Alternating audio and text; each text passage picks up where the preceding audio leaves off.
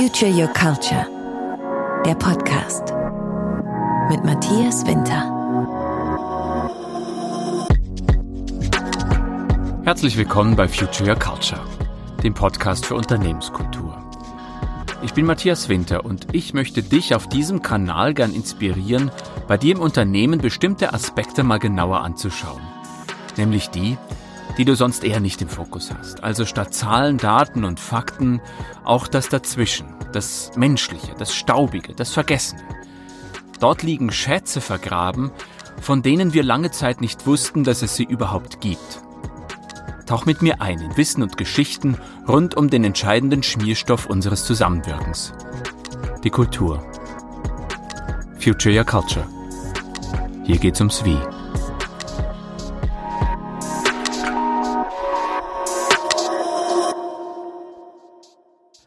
Hi, schön, dass du dabei bist. Heute zur zweiten Episode von Future Your Culture, hier geht's ums Wie, bekommst du gleich mal zwei Podcast-Folgen auf einmal. Ich habe mich nämlich dazu entschlossen, die heutige Episode zwei zu teilen, nämlich in einen ersten Teil, der eine Kurzfassung bietet dessen, um was es heute geht, und den Teil zwei, der das Ganze noch etwas ausführlicher darstellt. Worum geht's heute? Google ist seit vielen, vielen Jahren einer der besten Arbeitgeber der Welt. So spuckt das die eine oder andere Studie aus. Und ich wollte für mich gerne wissen, was ist es denn, was dafür sorgt, dass Google so gut in, in den Bewertungen abschneidet? Und ich bin darauf gestoßen, äh, dass die sogenannten Soft Skills Google total wichtig sind und am Ende werdet ihr feststellen, dass das die hardest skills you can imagine sind. Also wer wirklich, wirklich erfolgreich sein möchte im Unternehmen, der sollte folgende Aspekte genauer betrachten, so wie Google das getan hat. Nämlich erstens mal zu gucken, was macht eine erfolgreiche Führungskraft aus und zweitens, was ist der Unterschied zwischen einem High-Performance-Team und einem, ich sag's mal, normalen Team. Vorab wenn ihr Lust habt, könnt ihr mir gerne Fragen stellen und Anregungen geben und auch gern Feedback geben zu diesem Podcast. Erstens, indem ihr einfach mal auf meine Facebook-Seite geht. Hier geht's ums Wie heißt die. Das ist eine Gruppe, wo wir uns äh, gegenseitig austauschen können, wo wir Fragen diskutieren können, wo ihr Fragen stellen könnt, wo ihr auch gern Feedback loswerden könnt. Ihr könnt aber auch gerne ähm, wo auch immer das möglich ist. Bei Apple zum Beispiel ist das möglich, bei Spotify leider nicht. Da könnt ihr gern Kommentare hinterlassen oder auch drittens die Möglichkeit, wenn euch jemand einfällt, für den diese Inhalte interessant sein könnten, dann empfehlt diesen Podcast ganz einfach weiter. Teil 1 also. Was waren für Google also entscheidende Kriterien ähm, hinsichtlich guter Führungskräfte äh, und auch der High-Performance-Teams? Google ist ja dafür bekannt, ähm, alles an Daten zu sammeln und auch auszuwerten. Und das machen die nicht nur nach außen oder hinsichtlich der User, wie diese Suchmaschine benutzt wird, sondern die tun das auch sehr, sehr systematisch nach innen zu allen möglichen Themen. Und so eben auch zu, zu HR-Themen und da namentlich in der Studie Oxygen, was zugleich die erste Studie ist, die wir uns anschauen möchten, ähm, mit der Fragestellung, was macht eine erfolgreiche Führungskraft? Was macht den erfolgreichen Manager aus? Und da hat Google acht Kriterien festgestellt, die ich jetzt gern nennen möchte. Wenn du dich näher dafür interessierst, verweise ich dich gern auf den zweiten Teil dieses Podcasts, der gleich im Anschluss an den ersten Teil kommt. Logisch. Also diese acht Punkte, die Google in der Studie Oxygen herausgefunden hat. Also acht Kennzeichen guter Manager. Erstens, ein erfolgreicher Manager ist ein guter Coach. Zweitens, ein guter Manager autorisiert, statt Micromanagement zu machen. Drittens, ein erfolgreicher Manager oder eine gute Führungskraft interessiert sich und nimmt Anteil an Wohl und Wehe der Mitarbeitenden. Viertens, der gute Manager ist orientiert an Ergebnissen. Fünftens, er oder sie hört gut zu und gibt auch Informationen weiter. Er oder sie, sechstens, unterstützt Mitarbeitende auch in der Karriereentwicklung. Siebtens, er oder sie gibt klare Strategien und Visionen ins Team. Und achtens, beherrscht natürlich das Handwerk des Führens. Kleiner Exkurs am Rande. Fredmund Malik, ähm, ein großer Pionier des modernen Managements, äh, beschreibt, dass das Führen ein eigener Beruf sei und dass es der Kardinalfehler äh, ja, der Beförderung sei, gute Sachbearbeiter zu Führungskräften zu machen, ohne sie vorzubereiten auf ihren neuen Beruf. Das also die acht Punkte, die Google in der Studie Oxygen herausgefunden hat. Aufbauend auf diesen Ergebnissen der Studie Oxygen hat Google dann weitergemacht, weil äh, im Nachgang zu dieser Studie äh, viele, möchte man sagen, Befragungen etwas seltsame Ergebnisse gezeitigt haben. Nämlich, ja, mein Chef äh, ist eigentlich ganz gut, aber das Team funktioniert trotzdem nicht. Scheinbar passt da irgendwas nicht oder umgekehrt. Das Team ist toll, aber der Chef ist eine Pfeife.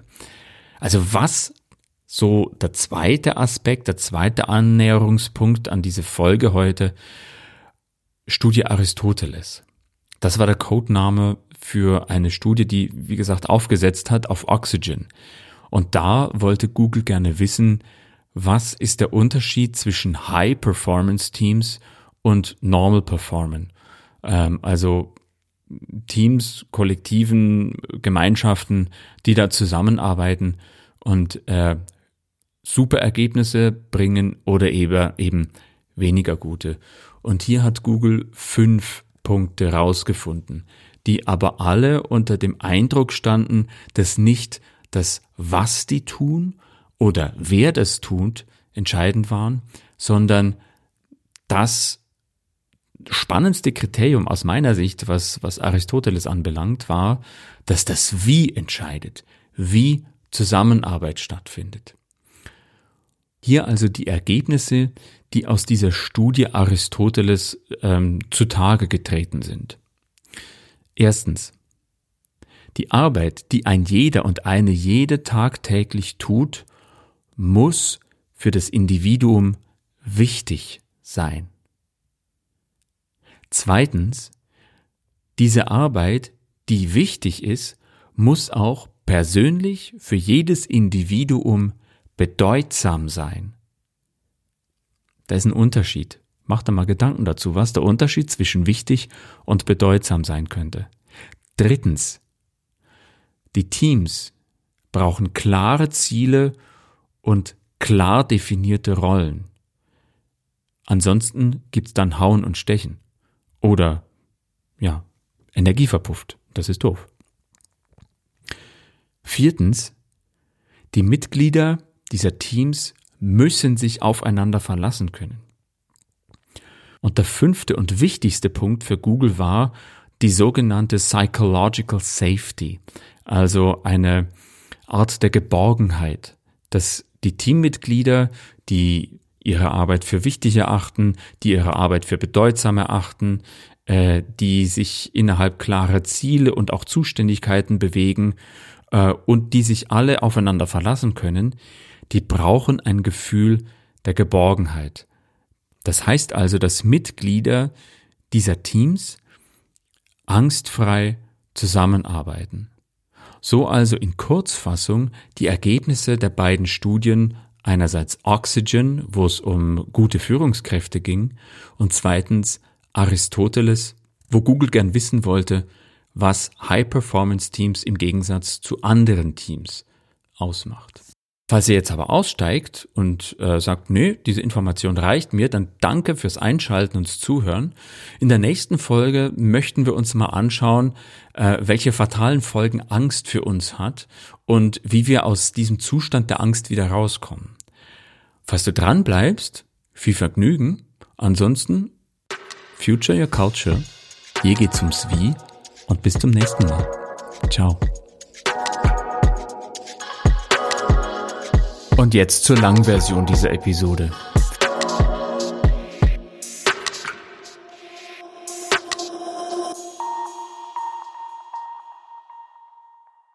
Ich habe das Champions League-Finale angeschaut. Bayern gegen Paris Saint-Germain. Ich weiß nicht, vielleicht hast du auch zugesehen. Ich glaube, das war sicher nicht so leicht, nach dem 8 zu 2 gegen Barcelona wieder so runterzukommen von der Euphorie. Hm. Aus meiner bescheidenen Warte raus, glaube ich, war das ein sehr interessantes und sehr intensives Spiel auf einem unglaublich hohen Niveau. Ähm, ich glaube auch, dass Bayern verdient gewonnen hat und das ist für mich ganz schwer anzuerkennen, weil ich mit dem ersten FC Nürnberg sozialisiert worden bin. Und da gehört die Bayern-Antipathie ja quasi schon zu meiner DNA. Und äh, doch finde ich die Wendung der Bayern von, von einem zerstrittenen Haufen von Millionären hin zu einem, ich möchte mal sagen, verschworenen Haufen und dem Trippelgewinn mit Pokalmeisterschaft und Champions League ähm, ich muss sagen, das war beeindruckend für mich. Und äh, Thomas Müller meinte nach dem Spiel, der Haufen ist Wahnsinn und wir streiten uns darum, wer den Fehler der anderen wieder ausbügelt.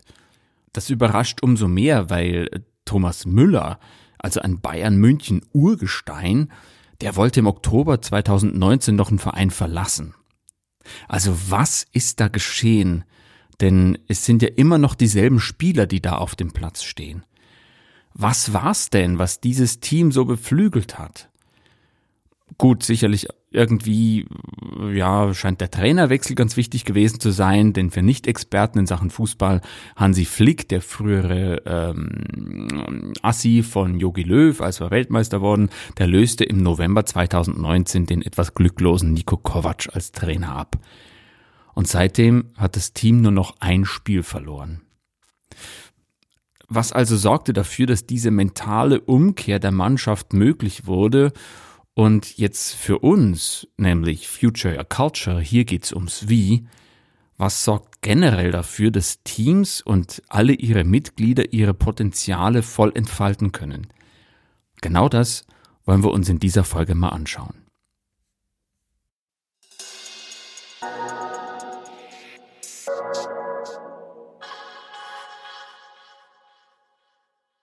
Jetzt soll es vorerst mal nicht mehr um Fußball gehen, sondern um Julia. Ähm, Julia ist 25, hat einen Bachelor in Mathe und Wirtschaft, äh, hat in einem Beratungsunternehmen gearbeitet und ist nun auf der Suche nach was Neuem. Ähm, und schließlich entschied sie sich für einen Master an der Yale School of Management. Yale. Das ist ja nicht gerade eine Kraut- und Rüben-Uni. Yale gehört zur sogenannten Ivy League, also zu den besten Hochschulen in den USA. Dazu gehören auch Harvard, Princeton oder auch die Columbia University. Also das ist das, das, ich sag mal das Hogwarts äh, der der Hochschulen in den Staaten. Und Julia dachte sich, das sind die Besten der Besten, die Besten der Besten des Managements, die Leader der Zukunft. Da will ich hin.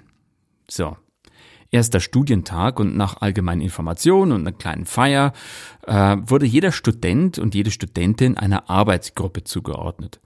Dort sollten die Erkenntnisse aus dem Studienalltag diskutiert, gefestigt und auch praktisch eingeübt werden. Die Gruppen wurden möglichst divers nach Herkunft, Sozialisation, Hautfarbe, Vorerfahrungen und so weiter zusammengestellt. Alle waren clever, wissbegierig und wollten irgendwie was bewegen. Julia ging mit Freuden in ihre Arbeitsgruppe und vom ersten Moment an hatte sie irgendwie so ein ganz doofes, mumpfiges Gefühl und das hat sich nie geändert.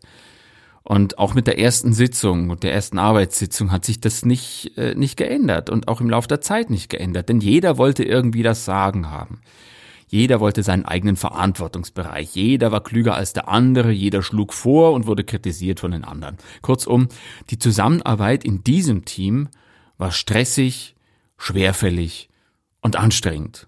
Und nach kurzer Zeit gab Julia die Hoffnung auf, dass sich da noch was ändern würde. Also Augen zu und durch, auch wenn es frustrierend war. Aber vielleicht hast ja du auch mal studiert und äh, Anschluss gesucht in der neuen Stadt an der Uni. Ähm, sie wollte sich mit dem nicht zufrieden geben und hat sich also weiter umgeguckt und schaute sich nach anderen Gruppen um. Und eine Kommilitonin äh, meinte, dass Kumpels eine Gruppe zusammenstellen, die bei Fallstudienwettbewerben teilnehmen wollte. ja, da fanden sich also so studentische Gruppen zusammen, um gemeinsam an Aufgaben aus dem Geschäftsleben zu arbeiten, Ideen zu kreieren, Businesspläne aufzustellen und, und, und. Und diese, diese Businesspläne und Ideen, die wurden auf Wettbewerben eingereicht und es gab Preise zu gewinnen und manchmal winkte sogar ein Job. Also ging Julia dahin und machte mit. Und irgendwie war es dort von Anfang an anders als in ihrer Studiengruppe in Yale. Also die haben sich regelmäßig getroffen, um Fälle zu diskutieren und eben auch was zu entwickeln gemeinsam. Und jeder hat einen anderen Hintergrund. Also zum Beispiel ein Ex-Marine, ein ehemaliger Leiter einer kleinen NGO, ein Sozialarbeiter und eben sie, die aus dem Beratungshintergrund kamen. Die hatten einfach Spaß miteinander und haben gesponnen wie wild und schlussendlich auch den einen oder anderen Preis gewonnen. Und während die Fallstudiengruppe, also diese Businessplangruppe, die Julia da hatte, die ganze Zeit während des Studiums mehr oder weniger wie Pech und Schwefel zusammenhielt, zerfiel Julias Arbeitsgruppe schon nach anderthalb Semestern. Und nach Beendigung ihres Studiums in Yale hat sie sich mal darüber Gedanken gemacht, warum die beiden Gruppen so völlig unterschiedliche Gefühle in ihr ausgelöst haben. Ähm, denn die eine Arbeitsgruppe fühlte sich irgendwie anstrengend und stressig an, weil ja, wie gesagt, jeder um die Führung kämpfte und sich irgendwie beweisen wollte. Und die Fallstudiengruppe, also die mit den Businessplänen, die empfand sie eher als anregend und spannend. Und irgendwie hatte sie auch das Gefühl, dass die sich gegenseitig unterstützten und äh, einfach so genommen haben, wie sie sind. Irgendwie scheint das ähnlich zu sein, zu dem, was Thomas Müller erfahren hat bei den Bayern. Er war ja erstmal so kurz vorm Absprung und hatte keinen Bock mehr und wollte aufgeben und äh, hatte keine Lust mehr, sich dort äh, zu betätigen, um jetzt nach Gewinn des Triple zu sagen, was für ein geiles Team, wie toll die, diese Gemeinschaft auch sei. Ähnlich auch bei Julia. Nur dass es äh, zwei unterschiedliche Gruppen waren, aber scheinbar handelt es sich um ein und denselben Effekt nämlich das sich gegenseitige Beflügeln und Unterstützen. Was könnte hier dahinter stecken? Lasst uns das mal anschauen.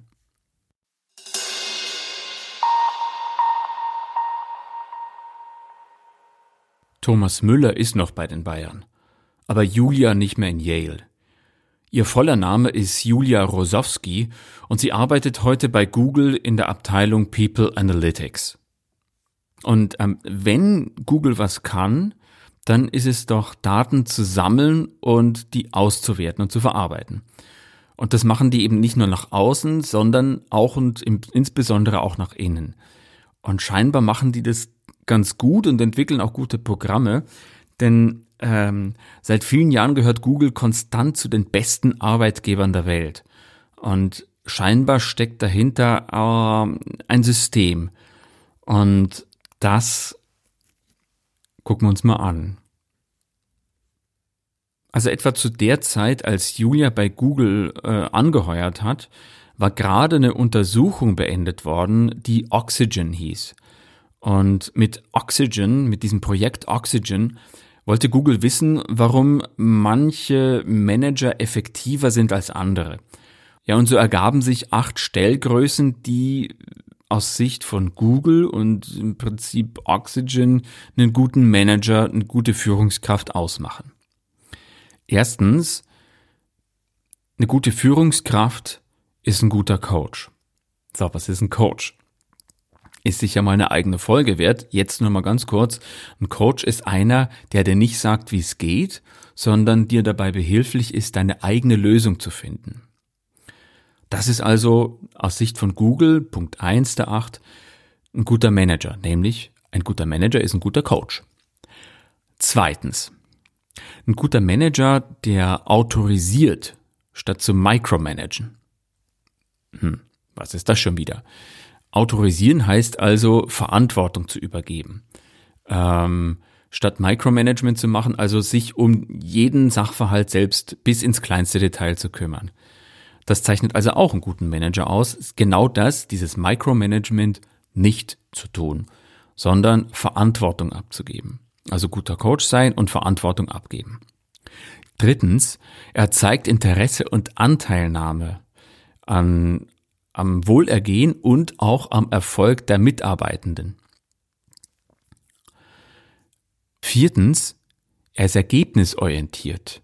Also er guckt immer, was dabei rauskommt. Und wenn wir hier schon mal die ersten vier Punkte zusammenfassen, er ist ein guter Coach, also er hilft dabei, eine eigene Lösung zu finden für die Mitarbeitenden. Zweitens, er autorisiert diese selbst gefundenen Lösungen auch durchzuziehen und er mischt sich nicht ein, weil Micromanagement ist ja nicht gefragt. Drittens, er interessiert sich am Erfolg und viertens, guckt, was hinten dabei rauskommt, denn er ist ja ergebnisorientiert. Schon mal spannend. Das ist nur die halbe Miete. Denn fünftens hört er zu und gibt Informationen weiter. Zuhören, hinhören und Informationen weitergeben. Auch ganz wichtig. Ich weiß nicht, wer das gesagt hat, äh, aber so sinngemäß, wann immer du sprichst, kannst du nichts Neues erfahren, denn du wiederholst ja immer nur das, was du eh schon weißt. Könnte eine lernende Haltung dahinter stecken. Also er hört zu und gibt Informationen weiter. So fünftens. Sechstens, er unterstützt seine Mitarbeitenden bei der Karriereentwicklung. Also kann sein, dass er die ziehen lassen will und er will, dass es seinen Mitarbeitenden gut geht. Weil er ja, so Punkt vorher, wo es um Wohlergehen und Interesse ging, Punkt drei, ähm, da unterstützt er das Wohlergehen auch im Hinblick der Karriere seiner Leute. Siebtens, er hat eine klare Strategie und eine Vision. Und achtens, er verfügt über alle entscheidenden technischen Kompetenzen, was das Führen angeht. So die Ergebnisse, Ergebnisse von Oxygen.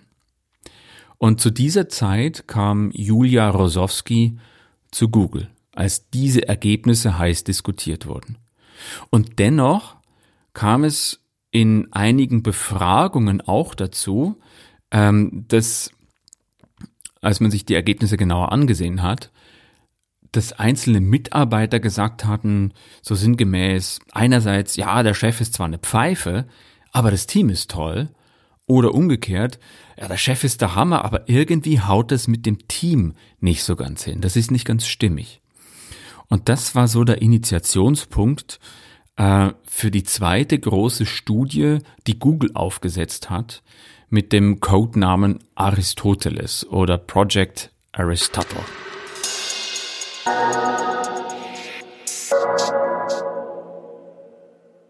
Die wollten da wissen bei Google, was zeichnet ein High-Performance-Team aus im Vergleich zu Gänsefüßchen bitte normalen Teams. Und hier in dieser Forschungsgruppe war Julia Rosowski mit dabei. Und da haben sie sich in der ersten Welle mal Gedanken gemacht, nachdem sie den aktuellen Stand der Forschung gesichtet hatten. Ja, vielleicht hängt das an der Balance zwischen der Introvertiertheit und der Extrovertiertheit der Mitarbeitenden. Also eine Balance der Persönlichkeiten. Vielleicht hängt es aber auch an einer gleichen oder ungleichen Verteilung von Interessen der Teammitglieder außerhalb der Arbeit, also wenn es um Hobbys ging oder so. Oder arbeiten die Mitarbeitenden denn gern zusammen oder eher weniger? Ähm, wieder Brücke zum Fußball. Manche Trainer sagen, äh, das Team muss gut miteinander harmonieren, die müssen sich mögen oder genau das Gegenteil, wir brauchen da Wettbewerb. Die sind so, ähm, ähm, sollen sich streiten um die Stellen. Und zusätzlich wurden dann noch die Mitarbeitenden von Google befragt, was aus deren Sicht denn ein gutes Team ausmachen würde. Und so hat man all diese Daten mal zusammengestellt, Kriterien erstellt und diese Kriterien an 180 Teams bei Google ausgetestet. Und irgendwie, wie man es auch drehte und wendete, man man kam nicht auf, auf eine Linie, auf irgendwas, was da allgemeingültig sein könnte. Also so ein spezieller Mix aus Persönlichkeiten, aus äh, Introvertiertheit und Extrovertiertheit, bestimmten Wertekodizes oder ähnliches. Also ein spezieller Mix an Persönlichkeiten oder auch Abschlüssen, das war auch eine Frage. Oder familiärer Backgrounds ähm, oder auch äh, ähm, Hautfarben zum Beispiel, auch das war ein Thema. nichts, aber auch nichts konnte abgeleitet werden, was irgendwie ein Indiz hätte sein können im Hinblick auf die erfolgreichen Teams. Hm. Ausgeschlossen werden konnte nach der ersten Welle definitiv das Wer. Das ist nicht wichtig, um erfolgreiche Teams zu zeitigen. Also es ist vollkommen wurscht, ob da Absolventen der sogenannten Ivy League zusammen waren oder Absolventen von Wiedergänsefüßchen normalen Unis oder auch äh, Menschen, die gar nicht studiert hatten, das war nicht relevant.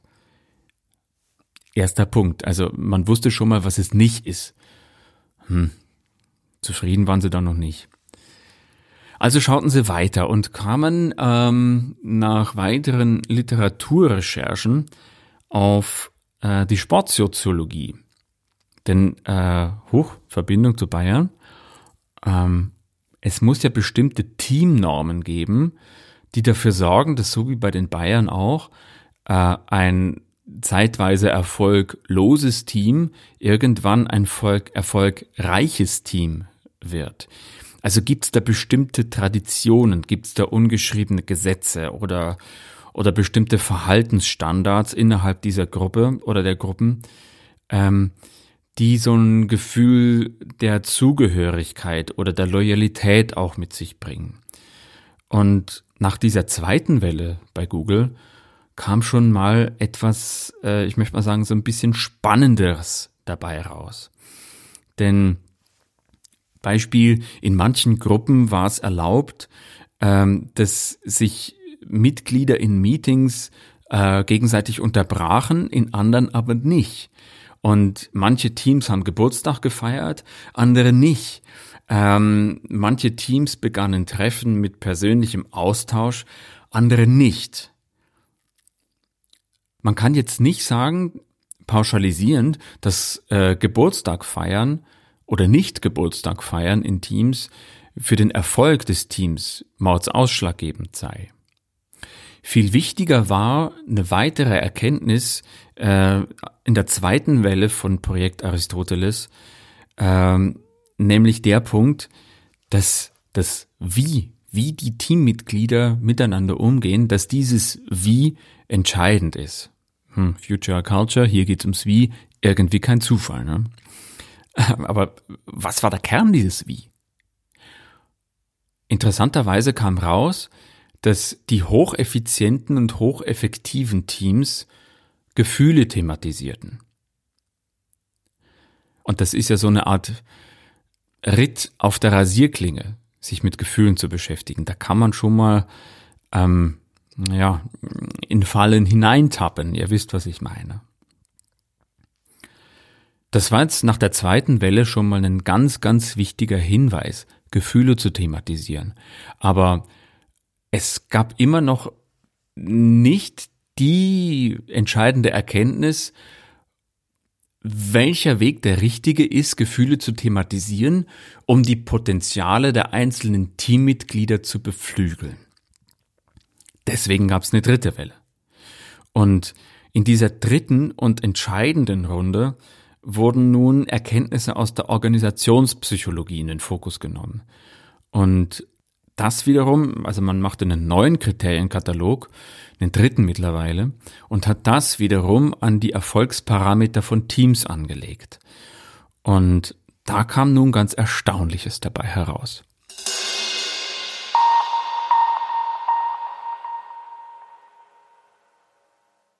Erstens, Teammitglieder müssen ihre Arbeit für wichtig halten für wertvoll erachten.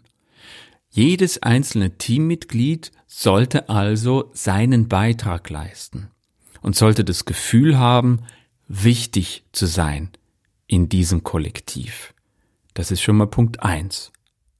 Punkt zwei, der sich herausgestellt hat, die Teammitglieder, jedes einzelne Teammitglied muss seine oder ihre Arbeit als persönlich bedeutungsvoll ansehen. Das heißt nicht nur wichtig, im Sinn von, ja, das hat Gewicht, daher kommt das Wort wichtig, sondern auch noch bedeutungsvoll. Das heißt, ich, ich identifiziere mich mit dem. Ich kann ja Dinge für wichtig halten, aber identifiziere mich nicht. Beides muss gegeben sein. Also erstens Wichtigkeit, zweitens Bedeutung. Drittens, die Teams brauchen klare Ziele und definierte Rollen. Das heißt, jeder muss wissen, wofür er zuständig ist und was genau sein Beitrag ist für das, was er oder sie für wichtig und auch als bedeutungsvoll erachtet. Viertens, die müssen sich aufeinander verlassen können, das heißt, die müssen zuverlässig sein.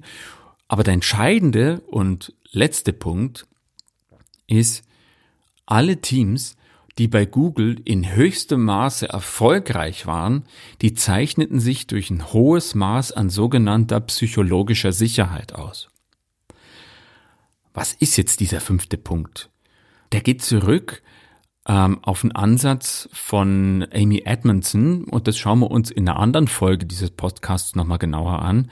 Ähm, und sie hat herausgearbeitet, dass die Potenziale der Teammitglieder dann beflügelt werden, wenn diese Psychological Safety, so nennt sie das, oder auch zu Deutsch, äh, wenn eine Angstfreiheit in einer Organisation gegeben ist. Das heißt, übersetzt, dass jeder, egal ob Praktikant oder Chef so sein darf, wie er oder sie ist. Das heißt, dass jedes Teammitglied von den anderen respektiert wird. Und das war für mich ganz persönlich das Erstaunlichste, als ich diese Studie gelesen habe, äh, dass am Ende eines jeden Tages bei Google jedes Teammitglied, egal wie gesagt, ob Praktikant oder Chef, dass am Ende eines jeden Tages jedes Teammitglied in etwa gleich viel gesprochen hatte. Und das wurde auch eingefordert. Also da ging es nicht nur um Meetings, sondern ganz generell, es ging um die Zusammenarbeit. Und immer dann, wenn der Sprechanteil gleich ist, bedeutet das zwangsläufig, dass auf der anderen Seite jemand ist, der zuhört und respektiert. Insgesamt war das Team von People Analytics äh, mit Julia Rosowski, um sie nochmal zu zitieren, in allen Ländern unterwegs, um die Ergebnisse von Aristoteles vorzustellen. Und ähm, Google ist ein Techie-Unternehmen und da könnt ihr euch gut vorstellen, äh, dass diese zumeist sehr technisch geprägten Teams sich mit diesen hochemotionalen Ergebnissen und auch mit dessen Umsetzung natürlich mehr oder weniger schwer getan haben.